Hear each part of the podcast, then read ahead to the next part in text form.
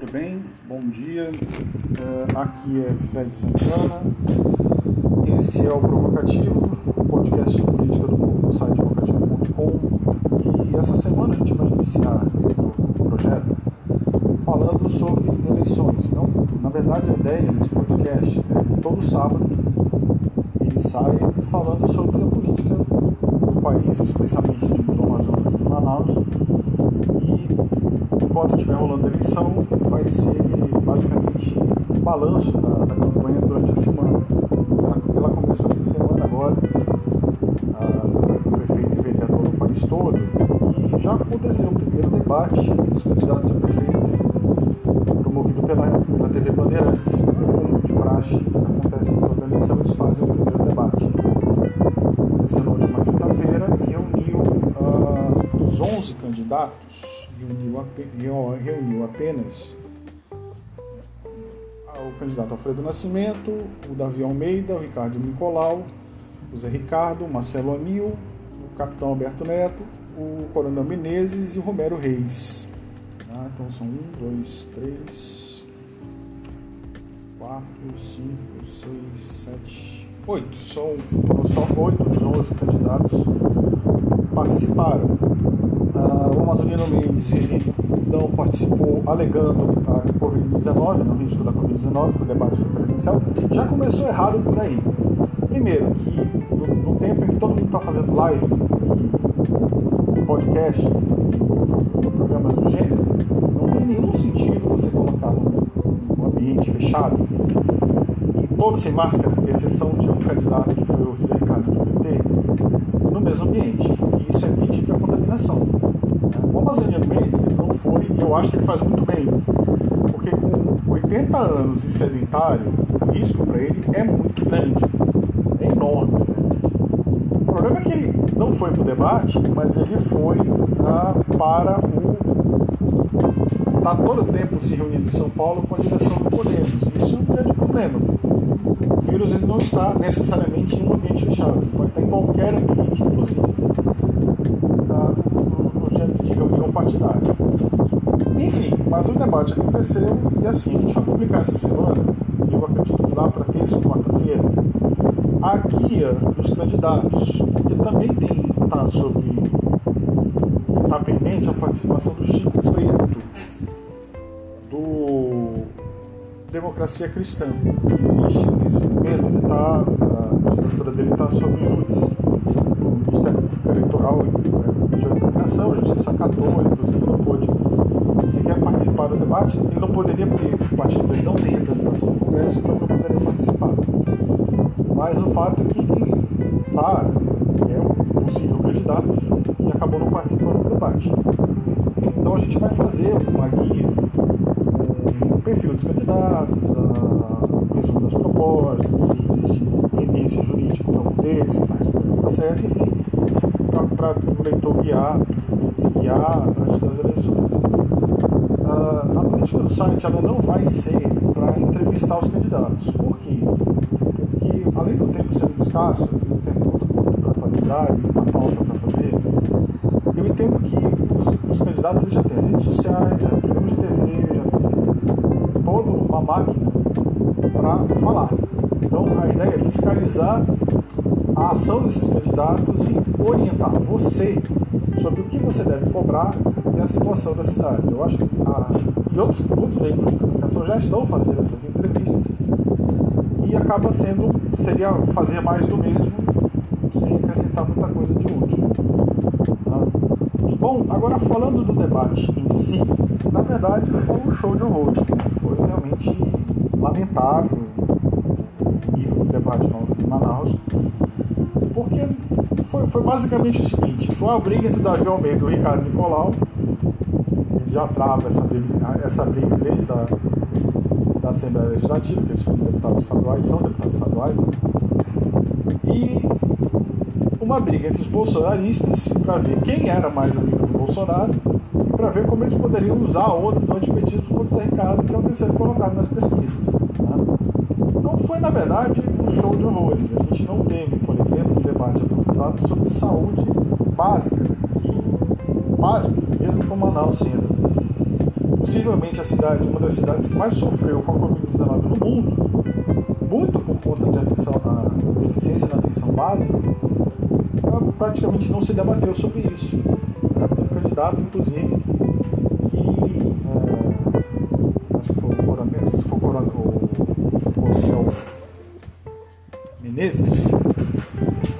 falando de cirurgia cardíaca, cirurgia letiva na rede municipal, a gente sabe que a cirurgia de média, alta complexidade são obrigação do Estado, na verdade.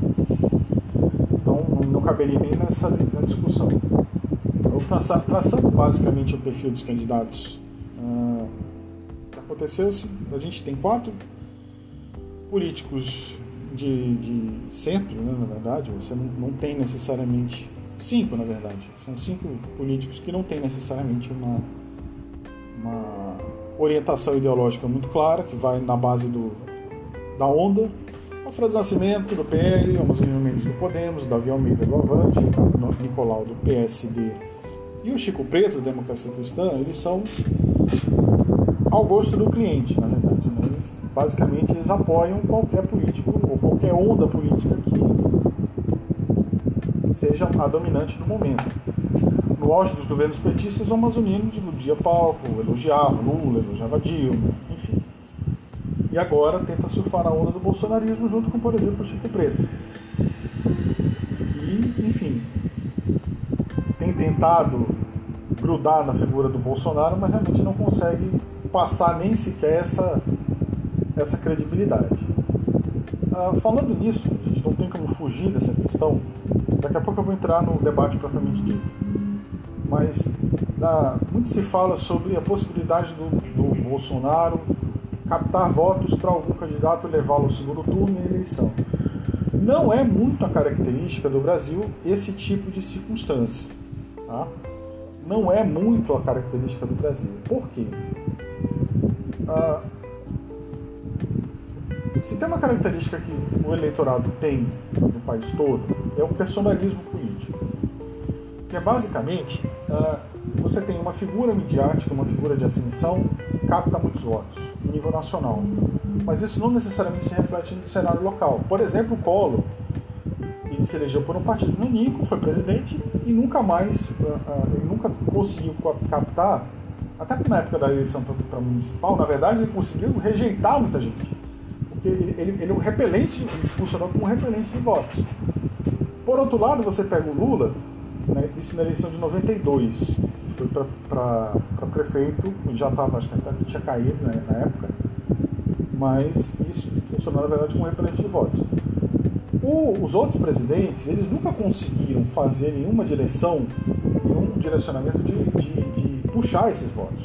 Fernando Henrique não conseguiu, por exemplo, fazer do prefeito do Arthur nenhuma. Ele conseguia, ele tinha uma carreira muito no legislativo, mas ele nunca foi alguém de ascensão no executivo local.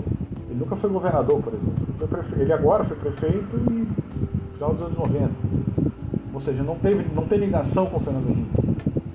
O Fernando Henrique Cardoso não conseguia puxar votos para o PSDB no Amazonas. E olha que nós tínhamos o Arthur. Né? Tivemos o Arthur Vigília e nunca conseguimos fazer essa essa captação. O Lula, por outro lado, o Lula e a Dilma nunca conseguiram fazer um, um político de esquerda no, no, no Amazonas sequer chegar ao segundo turno, seja para prefeito, seja para governador. E a gente tinha representantes de peso, a gente tinha o Praciano, tinha o Zé Ricardo, agora é mais, o Zé Ricardo é mais recente. O Zé Ricardo nunca conseguiu, o Praciano não conseguiu, a Vanessa não conseguiu. Ah, mesmo o Arthur, o, o Alfredo Nascimento, que era, chegou a ser ministro da, da Dilma, Lula, foi do Lula, verdade, perdão, é, também não teve essa ascensão para ser captado como um candidato, por exemplo, um, candidato forte para o executivo. Então, uh, resta saber se o Bolsonaro terá essa força. Eu acredito que não terá, né, por si só.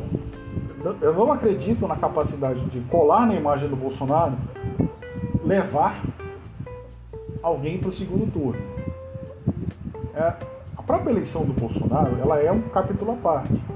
Ele se elegeu com 57 milhões de votos, o pessoal pode olhar assim, não, ele se elegeu, foi uma maioria esmagadora. Não foi. Se você observar, isso é 27% da população só. e do eleitorado, a, a, as abstenções, os votos brancos e nulos, eles são o grande fiel da balança hoje no Brasil. Mas isso é, um, é inclusive, é, essa questão representativa ela vale podcast à parte.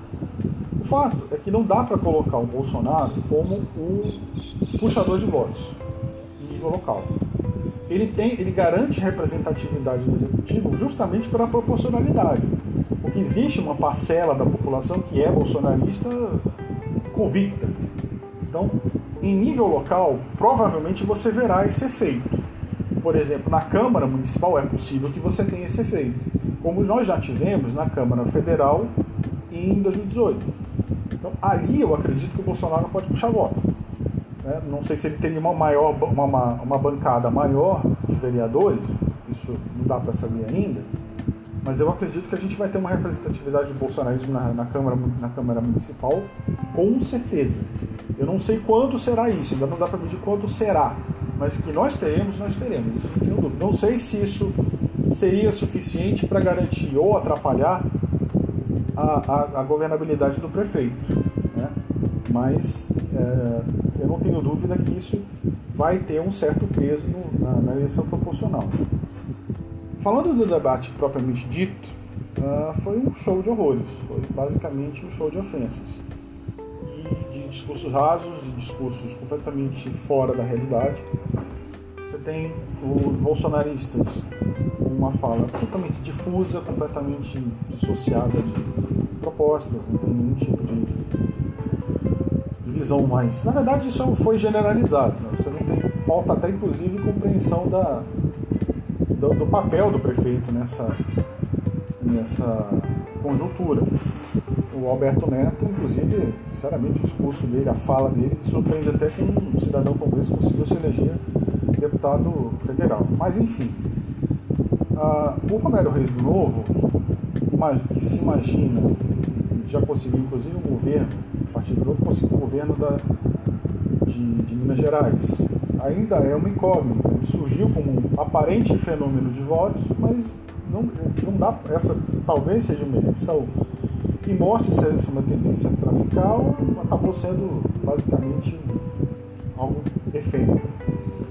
Ele falou muito de gestão, falou muito de gestão, gestão, gestão, mas basicamente o que ele se resume é demitir funcionário é, temporário, né? Basicamente a proposta. A única coisa concreta que ele falou é que vai enxugar a máquina pública, o que significa de demitir funcionário temporário. Né? O que é basicamente suicídio eleitoral, porque é, uma das bases da, do executivo municipal é justamente mobilizar isso. Isso é, um isso é um fisiologismo muito nefasto, mas enfim. Uh, acaba acontecendo. Então isso deve contar negativamente para ele.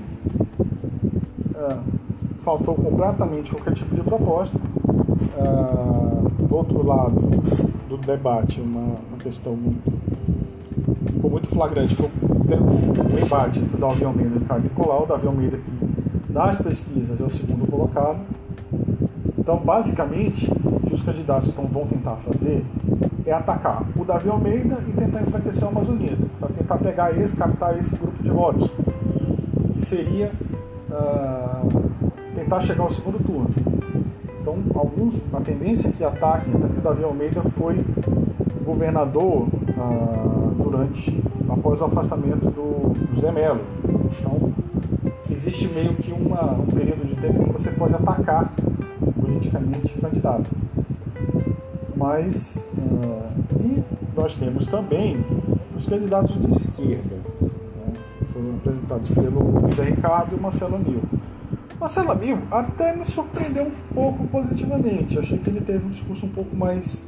fugiu do senso comum um pouco, né? atacou bastante a questão da desigualdade da cidade, mas também faltou falta uma, uma compreensão de como você vai atacar essa desigualdade. Obras é com distribuição de renda, distribuição de alimento, é com. Enfim, falta uma compreensão de, do que você deve fazer.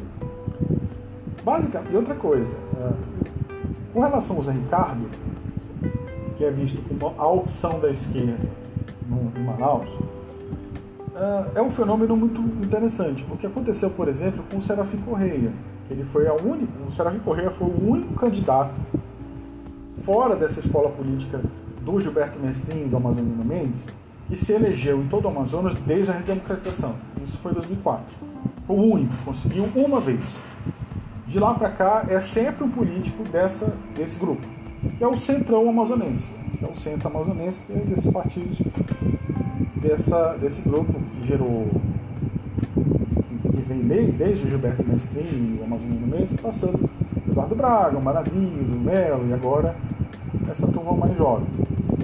Uh, o Zé Ricardo ele tem um apoio muito interessante na base. Tem um, ele discursa muito bem com as pastorais, com os movimentos sociais. Ele tem uma boa aceitação popular, ele é visto como uma figura muito ética, muito correta do ponto de vista é, pessoal. Assim, não, não, tem, você não tem nenhuma uma reclamação, nenhuma acusação muito pesada com relação ao nível pessoal, do ponto de vista de ético, né? mas ele tem uma associação ao PT. E isso já começou a ser cobrado, por exemplo, pelos bolsonaristas. Falaram muito do PT, da questão da esquerda, e a gente vive ainda uma onda antipetista muito forte no país. A gente não pode negar isso. Se isso vai ter algum peso na eleição, é preciso conferir ainda. Porque o antipetismo ainda é muito forte. Talvez seja um ponto contra ele. Sem contar que ele foi, a maior parte do tempo, candidato do legislativo. Então você, esse tipo de político, como o Zé Ricardo, como foi o Serafim, ele quando chega no executivo, para disputar o executivo, tem um pouco mais de dificuldade de formular essa proposta e fugir daquela, daquele grupo ideológico que elege ele no legislativo. É para ele, ele ser uma alternativa, ele teria que dialogar com, com os outros grupos, fora da esquerda, fora, da, fora dessa, dessa, desse espectro. Então, é, é preciso saber se ele vai ter essa, essa força de articulação. É preciso conferir isso. Mais, o que parece é o seguinte, que vai ficar mesmo entre o Amazonino Mendes e se alguém conseguir tirar, conseguir é, convencer o eleitorado indeciso, que hoje no momento ele é muito grande, é uma parcela significativa da população de Manaus que está indecisa, para conseguir ir para o segundo turno com o Amazonino. Porque, aparentemente, pelo que está se desenhando, o Amazonino, se ele continuar não indo aos debates e focando no seu eleitorado, que é muito, ainda é muito forte, ele tem basicamente presença garantida no segundo turno. Se isso vai, é, é pouco provável que isso mude num curto espaço de tempo. E é, é meio que uma corrida pelo segundo lugar. E se vai, esperar para ver se os bolsonaristas vão conseguir é, engajar o público local na onda do bolsonarismo se alguém vai conseguir tirar o segundo lugar do Davi Almeida, que tem uma base forte, principalmente nos evangélicos, e é evangélico, ele tem uma base muito pesada entre o meio evangélico, e isso tende a ser, nas próximas eleições, nas próximas talvez até décadas, o fiel da balança que é uma máquina pesada de votos. Então, é, é, é, é uma meio que uma corrida para tentar tirar o Davi, Davi Almeida do segundo turno. E o Zé Ricardo corre por fora. Eu acho que ele tem chance de surpreender, porque existe uma onda. Se o Bolsonaro, o bolsonarismo, tem muito apelo, teve uma, foi eleito presidente, conseguiu ter uma, uma, uma votação expressiva, a rejeição ao Bolsonaro também é muito grande uh, embora as pesquisas de opinião falem de 40% de popularidade como se isso fosse um grande feito, não é. Nenhum presidente no Brasil, no segundo ano de mandato, tinha apenas 40% de aprovação. A Dilma, quando bateu 40%, foi no segundo ano, no, no, no primeiro ano, no último ano do primeiro mandato. Em 2014 ela bateu 40%. E ela se elegeu, se reelegeu, na verdade, passando, raspando. Então, é, é será um bom termômetro para o Bolsonaro essas eleições municipais. Então eu acho muito precoce afirmar que ele vai ter um peso muito grande. Tá? Se eu fosse apostar, eu diria que está, não vai mudar muito disso.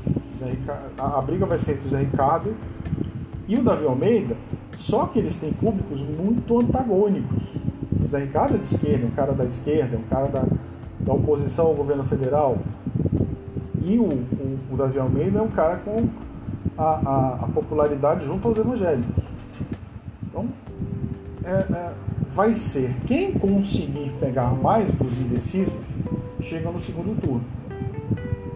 Ah, é preciso realmente observar quem vai ter essa capacidade. Olhando hoje, eu diria que talvez o Dalvi Almeida seria essa, essa, essa opção. Tende a ter o maior sucesso pelo voto dos evangélicos. Mas eu não descartaria o Zé Ricardo. Então, a gente volta na semana que vem. Continue acompanhando o Vocativo. Tem muita, vai ter novidades sobre as eleições essa semana. Um forte abraço e até a próxima.